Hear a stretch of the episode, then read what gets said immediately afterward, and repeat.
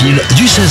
À ton avis, Camille, quel est le secret pour préparer le meilleur chocolat chaud? Euh, de pas utiliser une marque que je ne citerai pas, qui est bourrée de sucre, Ouais. mais plutôt du vrai chocolat. Donc tu es adepte du chocolat chaud, toi?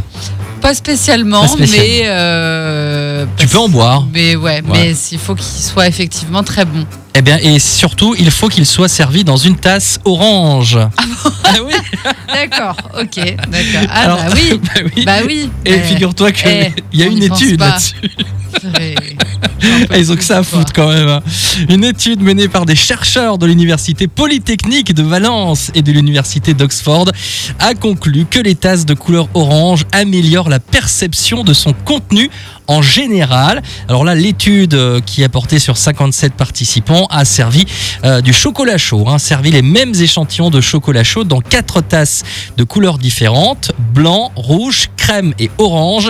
Et la majorité des participants ont préféré le chocolat chaud servi dans des tasses tasse orange. Ouais.